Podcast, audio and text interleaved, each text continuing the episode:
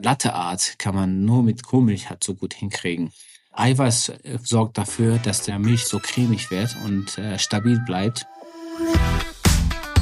Willkommen bei Let's Talk Milch, dem Podcast der Initiative Milch.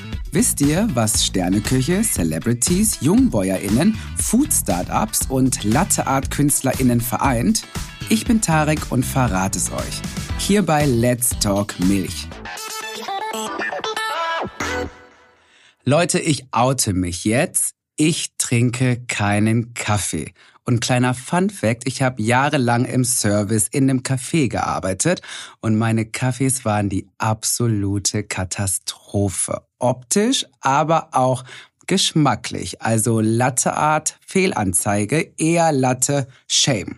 Aber wir haben einen Gast heute da, der sich bestens mit der Kaffeekunst auskennt. Und zwar, er ist Barista. Er hat ein Café, das Mohos in Hamburg.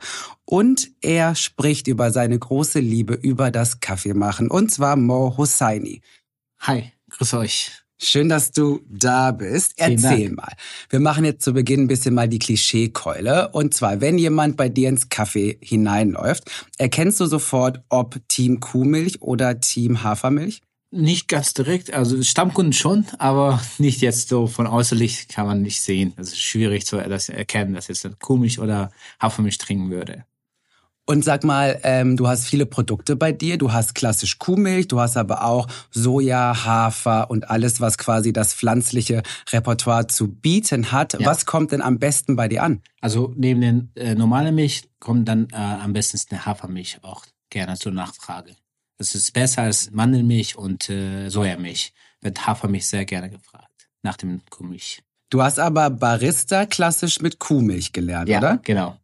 Genau, mit Kuhmilch habe ich gelernt, weil der Kuhmilch halt diese Eigenschaften gut äh, dabei, Eiweiß, Fett, der lässt sich sehr, sehr gut schäumen. Und auch natürlich diesen Latteart kann man nur mit Kuhmilch halt so gut hinkriegen. Und Latte Art heißt, also du machst dann da so kleine Herzchen. Genau. Also wir, wir haben jetzt mittlerweile jetzt äh, so drin, also bei mir im Kaffee, dass wir auch so paar Tierchen drauf machen. Wir haben äh, äh Panda-Bär, Bär, äh, oh, Hase. Ja, zum, zum Beispiel zum Ostern haben wir Hase gemacht und Teddybär äh, und das malen wir so ein bisschen auf dem Kaffee drauf. Aber meistens ist es ein Herz, das ist Renner äh, am einfachsten oder so ein Herzblume also Tannenbaum bisschen drauf. Tannenbaum. Genau, so ein bisschen wow. draufgießen. Das ist halt da so ganz normalen Gänge. Und was macht für dich den perfekten Kaffee aus? Den perfekten Kaffee ist, dass die richtige Temperatur erreicht wird, dass die Milch nicht so heiß wird, weil dadurch man viele äh, Eigenschaften der Milch äh, kaputt macht, den Fett verbrennt und den Eiweiß verbrennt und dass es schön cremig in den Mund, äh, wenn man trinkt, auf der Zunge schön cremig äh, Geschmack hat. Und genau, die Aromas und den Duft halt von dem Kaffee. Ja, und es ist ja wirklich eine eigene Kunst, denn ich ja. erinnere mich, mein Milchschaum war, glaube ich, einfach immer zu heiß. Zu heiß, ja, das machen viele Fehler, aber es ist auch viel Gewohnheit, weil man äh, diese Hitze, man sich daran gewohnt hat, so heiß zu trinken. Aber es ist eigentlich nicht so gut für den Kaffee und für den Milch auch nicht. Weil äh, viele sagen auch so mir, kannst du mir heiß machen, den Milch? Und da gucke ich schon, ja, es gibt Cafés, die das nicht machen die sagen, nee, da ist meine Qualität dann schlecht. Dann ist der Geschmack, was ich liefern will, nicht mehr da. Dann kriegt der Kunde nicht extra heiß. Und du würdest schon sagen, dass pflanzliche Produkte wie Soja oder auch Hafer die sind schwerer, um damit quasi Latte Art zu machen? Ja, äh, zum Beispiel Mandelmilch. Mandelmilch ist sehr, sehr schlecht zu gießen. Es hat mich immer oft tierisch aufgeregt, weil man wollte ein Herzchen kriegen, hat man nicht gekriegt, weil das Mandelmilch kaum Eiweiß hat. Eiweiß äh, sorgt dafür, dass der Milch so cremig wird und äh, stabil bleibt durch den Schaum. Und das hat mich immer aufgeregt, dass man nicht hingekriegt hat. Das war so, ach, den, den Milch schaffe ich ab, den will ich gar nicht haben. Ne? Und dann haben die, die auch die Anbieter versucht, ein bisschen Eiweiß reinzutun. Es gibt jetzt extra Mandelmilch Barista mit extra Eiweiß zusätzlich dazu, dass man gut schäumen kann und gießen kann. Zum Beispiel den Hafermilch auch jetzt extra mit Eiweiß, dass das gut schäumig geschlagen werden kann. Also ich glaube, ich hatte dann wahrscheinlich einfach immer nur die falsche Milch. Es lag gar nicht an mir, dass ich ein schlechter Barista war, es war einfach die falsche Milch. ähm, bei dir im Café im Mohus äh, kann man ja auch frühstücken. Ja. Wie geht ihr da mit Milchprodukten um? Habt ihr ähm, pflanzliche Produkte? Wie schaut zum Beispiel mit einem Käse aus? Ähm, wird das überhaupt gefragt oder wollen die Leute einfach auf ihrem Brötchen das klassische Kuhmilch-Käseprodukt? Aber ehrlich gesagt, mir wurde bis jetzt nicht gefragt, ob ich da andere Käsesorten habe. Wir haben vegane Frühstück, ja, aber mit Frühstück, ehrlich gesagt, hat wir noch nicht damit zu tun. Ich habe bei dir auf der Homepage gelesen, dass du, glaube ich, 2000 äh, nach Deutschland geflohen bist. Du warst ja damals auch noch super jung. Magst Ja. du mal ein bisschen von dieser Zeit erzählen?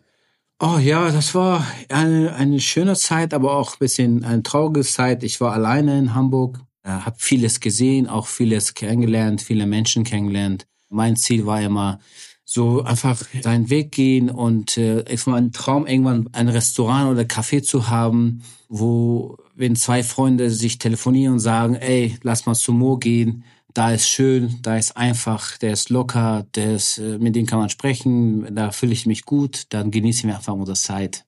Das war so ein kleiner Traum gewesen und der ist ja wahr geworden. Und den hast du dir erfüllt mit deinem eigenen Café. Ja. Ähm, wann war denn für dich klar, hey, ich habe Lust hier in Deutschland mein eigenes Café aufzumachen?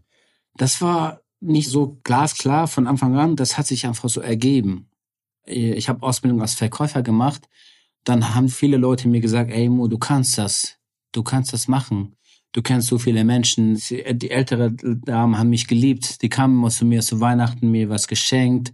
Auch eine kleine Schokolade. Es muss ja nicht unbedingt was Großes sein. Und es war einfach diese Gäste und sagen, ja. Und das hat, glaube ich, auch immer bestätigt.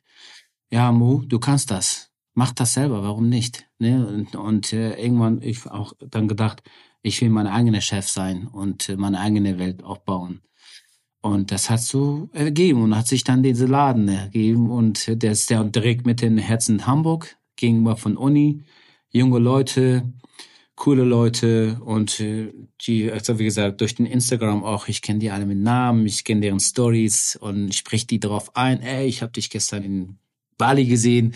Diese Kleinigkeit, das kommt gut an. Also du bist auf jeden Fall ähm, gut vernetzt, ein guter Gastgeber. Ja, Lass uns noch mal ein bisschen zurückgehen und zwar in deine Kindheit. Welche Rolle hatten da Milch für dich gespielt? Ja, Milch war das bei uns halt auch eine feste Nahrung zu den täglichen Bedarf.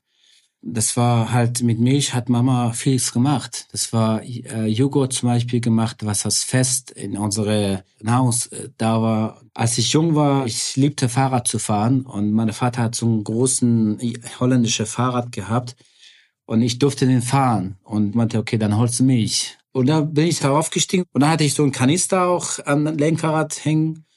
Dann dürfte ich Milch holen gehen. Und da sind kleine Bauer gewesen, der die ein, zwei Kühe hatte. Und dann äh, hatte so einen Topf. Das war kurz vor Dämmerung ganz früh.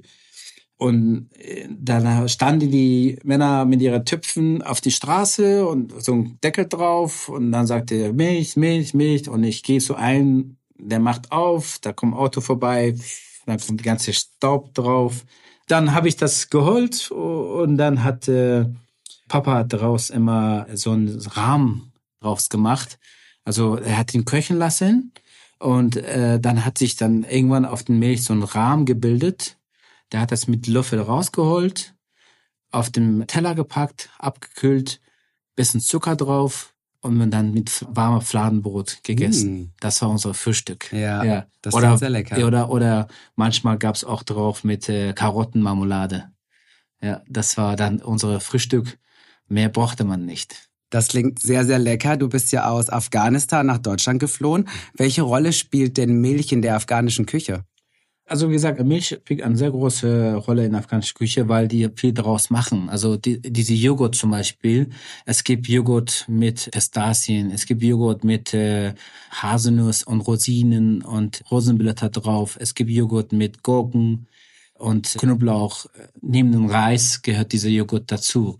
Und wir hatten auch als Kinder auch meine Mutter Joghurt gemacht und wir haben aus Joghurt mit Wasser gemischt, in der warme Tagen Eis drauf und getrocknete Brot reingetan. Und das war schon Mittagsessen. Ja, dann haben wir das gegessen. Und das war Highlight und manchmal auch Gurken reingeschmissen. Das war so ein erfrischendes Getränk gewesen mit Eis und knackige Brot. Das war auch das Highlight. Ich merke schon, du bist absoluter Milchlover. Deswegen jetzt ein kleines Horrorszenario. Stell ja. dir vor, ab morgen gäbe es keine Milch mehr. Was würdest du machen?